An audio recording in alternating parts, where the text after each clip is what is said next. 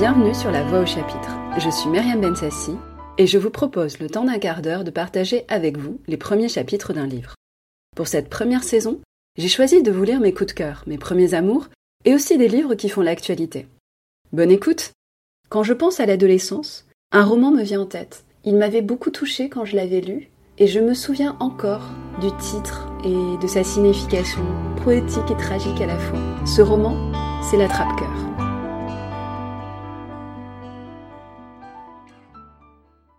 Si vous voulez vraiment que je vous dise, alors sûrement la première chose que vous allez demander, c'est où je suis née. Et à quoi ça a ressemblé, ma saloperie d'enfance, et ce que faisaient mes parents avant de m'avoir, et toutes ces conneries à la David Copperfield. Mais j'ai pas envie de raconter ça et tout. Primo, ce genre de truc, ça me rase. Et secondo, mes parents, ils auraient chacun une attaque, ou même deux chacun, si je me mettais à baratiner sur leur compte quelque chose d'un peu personnel. Pour ça, ils sont susceptibles. Spécialement mon père.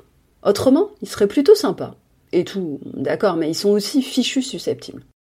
Et puis, je vais pas vous défiler ma complète autobiographie. Je veux juste vous raconter ce truc dingue qui m'est arrivé l'année dernière vers la Noël, avant que je sois pas mal esquinté et obligé de venir ici pour me retaper.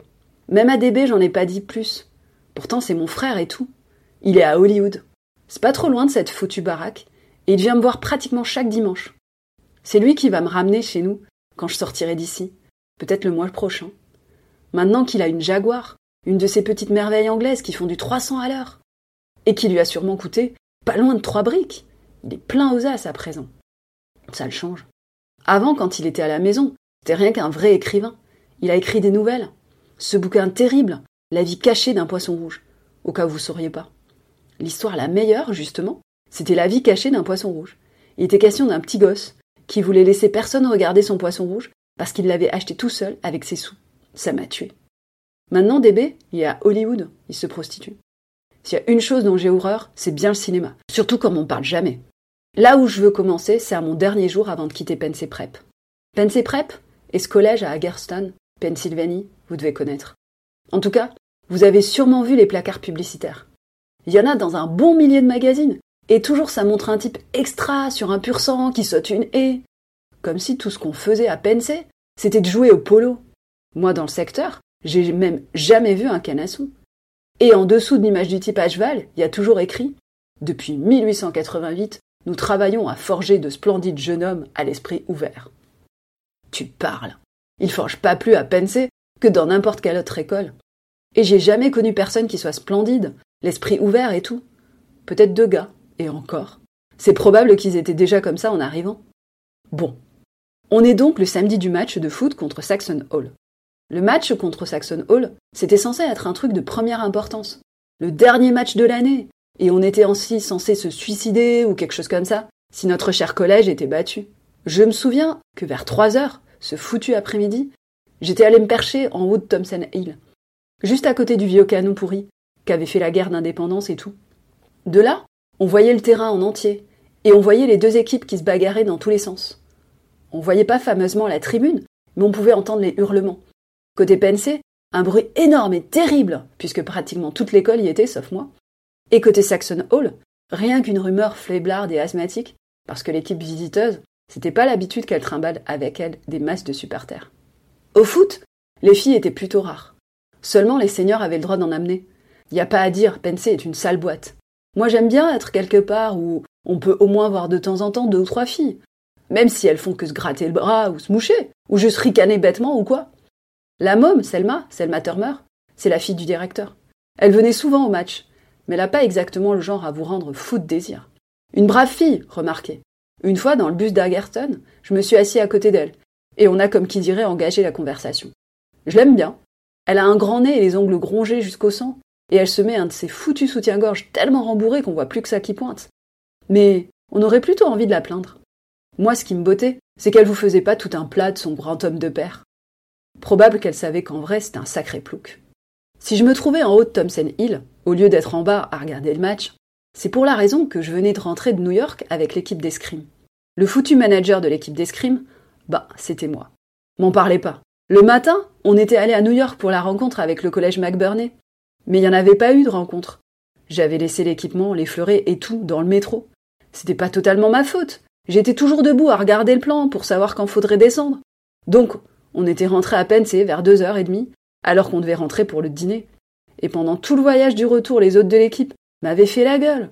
En un sens, c'était plutôt marrant. L'autre raison que j'avais de pas être au match, c'est que je m'en allais dire au revoir au père Spencer, mon professeur d'histoire. Il avait la grippe et tout. Alors je pensais bien qu'on se reverrait pas avant le début des vacances de Noël. Mais il m'avait écrit un petit mot pour me demander de passer chez lui avant de partir. Il savait que je reviendrais pas à Pensée. J'ai oublié de vous dire que j'étais renvoyée. J'étais pas supposée revenir après les vacances de Noël pour la raison que j'avais foiré en quatre matières. Et pour le manque d'application et tout. On m'avait souvent averti, en particulier chaque demi-trimestre, quand mes chers parents venaient voir le père Turmer, qu'il était grand temps, qu'il fallait que je m'applique, mais j'en tenais pas compte. Alors on m'avait flanqué dehors. À Pensée, on met très souvent des types à la porte. Pensée a une fichue réputation question études, sans rire. Bref, on était en décembre et tout. Un jour drôlement frisqué, à cailler sur place, spécialement en haut de cette foutue colline. J'avais seulement mon impair et pas de gants ni rien. La semaine d'avant, quelqu'un m'avait piqué mon manteau en poil de chameau. Dans ma piole, avec mes gants fourrés qui étaient dans la poche. Pensez, c'est rempli de gangsters. Il y a un tas de types qui viennent de familles Afrique, mais quand même, c'est rempli de gangsters. Plus une école coûte cher, et plus il y en a qui fauchent, sans blague. Bon, j'étais toujours là-haut, près de ce canon de malheur, à regarder le match et à me geler le cul, sauf que le match m'intéressait pas trop. Ce qui m'intéressait, c'était plutôt de bien me pénétrer de l'idée que je faisais des adieux. Il y a eu d'autres collèges, d'autres endroits. Quand je les ai quittés, je l'ai pas vraiment senti. Je déteste ça. L'adieu, je veux bien qu'il soit triste ou pas réussi, mais au moins, je veux savoir que je m'en vais. Sinon, c'est encore pire. J'ai eu de la chance. Tout d'un coup, j'ai pensé à quelque chose qui m'a aidé à vraiment sentir que je m'en allais. D'un coup, je me suis rappelé cette fois-là, vers octobre, lorsque Robert Tischner et moi, et Paul Campbell, on se faisait des passes de foot devant le bâtiment des profs. Sympa les gars, surtout Tischner. C'était juste avant le dîner et la nuit tombée, mais quand même on continuait. Ça devenait de plus en plus noir et on pouvait presque plus voir le ballon, mais on voulait pas s'arrêter. Finalement, on a été obligés. Ce prof, monsieur Zambézy, qui enseigne la biologie, il s'est pointé à la fenêtre et il nous a dit de rentrer au dortoir et de nous préparer pour le dîner. Bon, si je me mets à penser à des trucs de ce genre, je peux me fabriquer un adieu quand j'en ai besoin. Du moins, la plupart du temps, je peux.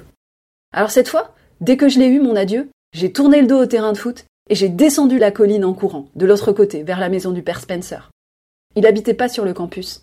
Il habitait dans Anthony Wayne Avenue. J'ai couru tout le chemin jusqu'à la grille, et là, je me suis arrêté une seconde pour reprendre ma respiration. J'ai pas de souffle, si vous voulez savoir. Il y a déjà que je fume trop, enfin, que je fumais trop, parce que maintenant on m'a interdit. Et puis que l'année dernière, j'ai grandi de 16 cm. C'est comme ça que j'ai attrapé des bécas. Et qu'on m'a envoyé ici pour ces foutus contrôles et radios et tout. Mais je suis plutôt costaud, remarquez.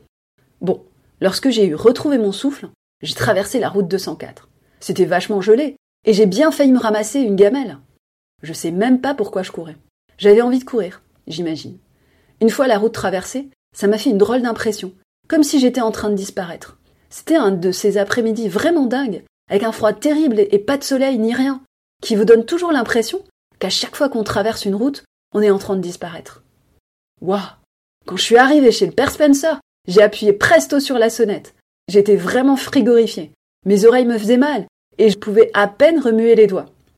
Et je disais presque tout haut Vite, vite, ouvrez-la cette porte Finalement, Madame Spencer l'a ouverte sa porte. Les Spencer, ils n'ont pas de domestique ni rien. C'est toujours eux qui viennent ouvrir. Ils sont pas des rupins. Madame Spencer a dit Holden, quelle bonne surprise Entrez, mon petit vous devez être complètement gelé. Elle avait l'air contente de me voir. Elle m'aimait bien. Enfin, je crois. Ouah, j'ai pas traîné pour me mettre au chaud. J'ai dit Comment allez-vous, madame Spencer? Comment va monsieur Spencer? Elle a dit Donnez-moi votre vêtement. Elle m'avait pas entendu demander comment allait monsieur Spencer. Elle est un peu sourdingue. Elle a accroché mon impair dans la penderie du vestibule, et je me suis passé la main sur les cheveux. Le plus souvent, mes cheveux, je les fais couper en brosse. Alors, j'ai pas tellement besoin de me peigner. J'ai répété Comment ça va, madame Spencer? Mais plus fort pour que cette fois elle m'entende.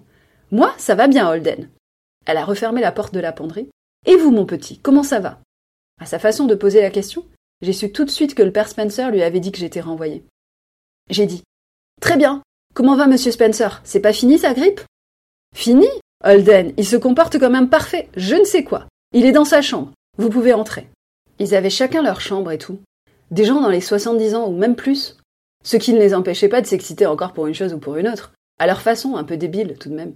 Je sais bien que c'est plutôt salaud de dire ça, mais faudrait pas le prendre mal. C'est seulement que je pensais souvent au père Spencer, et si on pensait trop à lui, on en arrivait forcément à se demander à quoi ça lui servait encore d'être en vie. Vu qu'il était tout bossu, terriblement déglingué, et en classe, chaque fois qu'il écrivait au tableau, et qu'il laissait tomber sa un des gars au premier rang devait se lever et la ramasser pour lui. À mon avis, c'était vraiment moche. Mais si on pensait à lui juste un petit peu et pas trop, on pouvait s'imaginer qu'au fond, il se défendait pas si mal. Par exemple, un dimanche, quand j'étais là avec d'autres gars à boire une tasse de chocolat, il nous a montré cette vieille couverture Navarro assez esquintée que tous les deux, avec Madame Spencer. Ils avaient acheté à un Indien de Yellowstone Park. On voyait bien que le père Spencer était sacrément fier de son achat. C'est ce que je veux dire. Prenez quelqu'un de vieux comme monde, le père Spencer par exemple, et rien que d'acheter une couverture, le voilà tout frétillant. Sa porte était ouverte, mais j'ai quand même frappé, juste par politesse et tout. Je pouvais déjà le voir, assis dans un grand fauteuil de cuir, emmailloté dans cette couverture que je viens de vous dire. Quand j'ai frappé, il a gueulé. Qu'est-ce que c'est? Et après m'avoir jeté un coup d'œil, Cofield! Entrez, mon garçon! En dehors des cours, il parlait pas. Il gueulait. Ça vous tapait sur les nerfs quelquefois. J'étais pas plutôt entré que je regrettais d'être venu. Il lisait l'Atlantic Monthly. Et il y avait plein de médicaments et ça sentait les gouttes VIX pour le nez. De quoi vous donner la déprime. Les gens malades, j'aime pas tellement. Ce qui arrangeait pas les choses, c'est qu'il avait son vieux peignoir minable, qu'il devait déjà avoir en naissant. Et je peux pas dire non plus que j'adore quand les types de son âge se traînent en pyjama ou en peignoir. D'autant qu'ils se débrouillent si bien qu'on voit leur poitrine, tout en creux et bosse, et puis aussi leurs jambes. Leurs jambes. À la plage ou ailleurs, elles sont toujours blanches et sans poils. J'ai dit Bonjour monsieur, j'ai eu votre petit mot, merci beaucoup. Il m'avait écrit ce mot pour me demander de passer lui dire au revoir avant de m'en aller en vacances, vu que je reviendrai pas après. Fallait pas vous donner ce mal, de toute façon, je serais pas parti sans vous dire au revoir. Asseyez-vous là, mon garçon. Là, ça voulait dire sur le lit. Je me suis assis. Comment ça va, votre grippe, monsieur? Mon garçon, quand j'irai mieux, il sera bien temps d'appeler le médecin, a dit le père Spencer. Ça l'a plié en deux. Il s'est mis à glousser comme un dingue. Finalement, il s'est calmé et il a demandé Pourquoi n'êtes-vous pas au match? Je croyais que c'était le jour de grand événement. Oui, je suis allé, et j'ai dit Mais je viens de rentrer de New York avec l'équipe d'escrime. Son pajot était dur comme le roc. Il est devenu plus sérieux qu'un juge, et j'ai su que ça allait se gâter. Il a dit Alors, vous nous quittez, hein? Oui, monsieur, je crois bien. Il s'est mis à branler du chef. Je suis sûr que dans toute votre vie, vous avez jamais vu personne branler du chef autant que le père Spencer. On savait jamais s'il faisait ça quand il pensait profond, et tout, ou bien s'il était seulement un vieux bonhomme qui commençait à perdre les pédales. Que vous a dit monsieur le directeur, mon garçon? Je crois que vous avez eu avec lui un petit entretien. Ah oui, ça, ça oui. J'ai dû rester pas loin de deux heures dans son bureau. Qu'est-ce qu'il vous a dit? Ben, il a parlé de la vie, qu'il sera un jeu et tout, et qu'il faut jouer selon les règles. Il a été plutôt gentil. Je veux dire qu'il a pas sauté au plafond ni rien. Il répétait simplement des choses sur la vie, qui serait un jeu, vous voyez. La vie est un jeu, mon garçon, la vie est un jeu, mais on doit le jouer selon les règles. Oui, monsieur, je le sais bien, je sais. Un jeu, mon cul. Drôle de jeu. Si on est du côté où sont les cracks, alors oui, d'accord, je veux bien, c'est un jeu. Mais si on est dans l'autre camp, celui des pauvres types, alors en quoi c'est un jeu? C'est plus rien, il n'y a plus de jeu. Monsieur le directeur a-t-il prévenu vos parents? m'a demandé le père Spencer. Il a dit qu'il le ferait lundi. Et vous leur avez écrit? Non, monsieur, j'ai pas écrit. Parce que je les verrai probablement mercredi soir en rentrant à la maison. Et comment pensez-vous qu'ils prendront la nouvelle? J'ai dit. Ben, ils vont être pas mal furieux, c'est sûr. Ça doit faire la quatrième fois que je change d'école. J'ai hoché la tête. J'ai la manie de hocher la tête. J'ai dit waouh. Parce que aussi je dis waouh. En partie parce que j'ai un vocabulaire à la noix. Et en partie parce que souvent j'agis comme si j'étais plus jeune que mon âge. J'avais 16 ans à l'époque. Et maintenant j'en ai 17. Et quelquefois j'agis comme si j'en avais dans les 13. Et le plus marrant, c'est que je mesure 1m86 et que j'ai des cheveux blancs. Sans blague, sur un côté de ma tête, le côté droit, il y a des millions de cheveux blancs. Je les ai depuis que je suis môme. Et pourtant, j'agis quelquefois comme si j'avais dans les 12 ans. Tout le monde le dit, spécialement mon père. C'est un peu vrai. Mais pas vrai 100%. Les gens pensent toujours que ce qui est vrai est vrai 100%. Je m'en balance. Sauf que ça finit par m'assommer quand les gens me disent que tout de même, à ton âge. Ça m'arrive aussi d'agir comme si j'étais plus vieux que mon âge. Oui, oui, ça m'arrive. Mais les gens le remarquent jamais. Les gens remarquent jamais rien.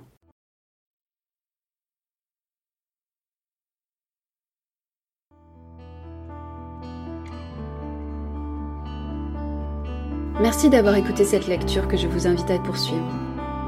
C'était La Voix au chapitre, un podcast produit et réalisé par Myriam Bensassi. Si vous aimez le podcast, ajoutez une étoile, un commentaire, un like sur les plateformes d'écoute Ça m'aidera beaucoup pour le faire connaître. Merci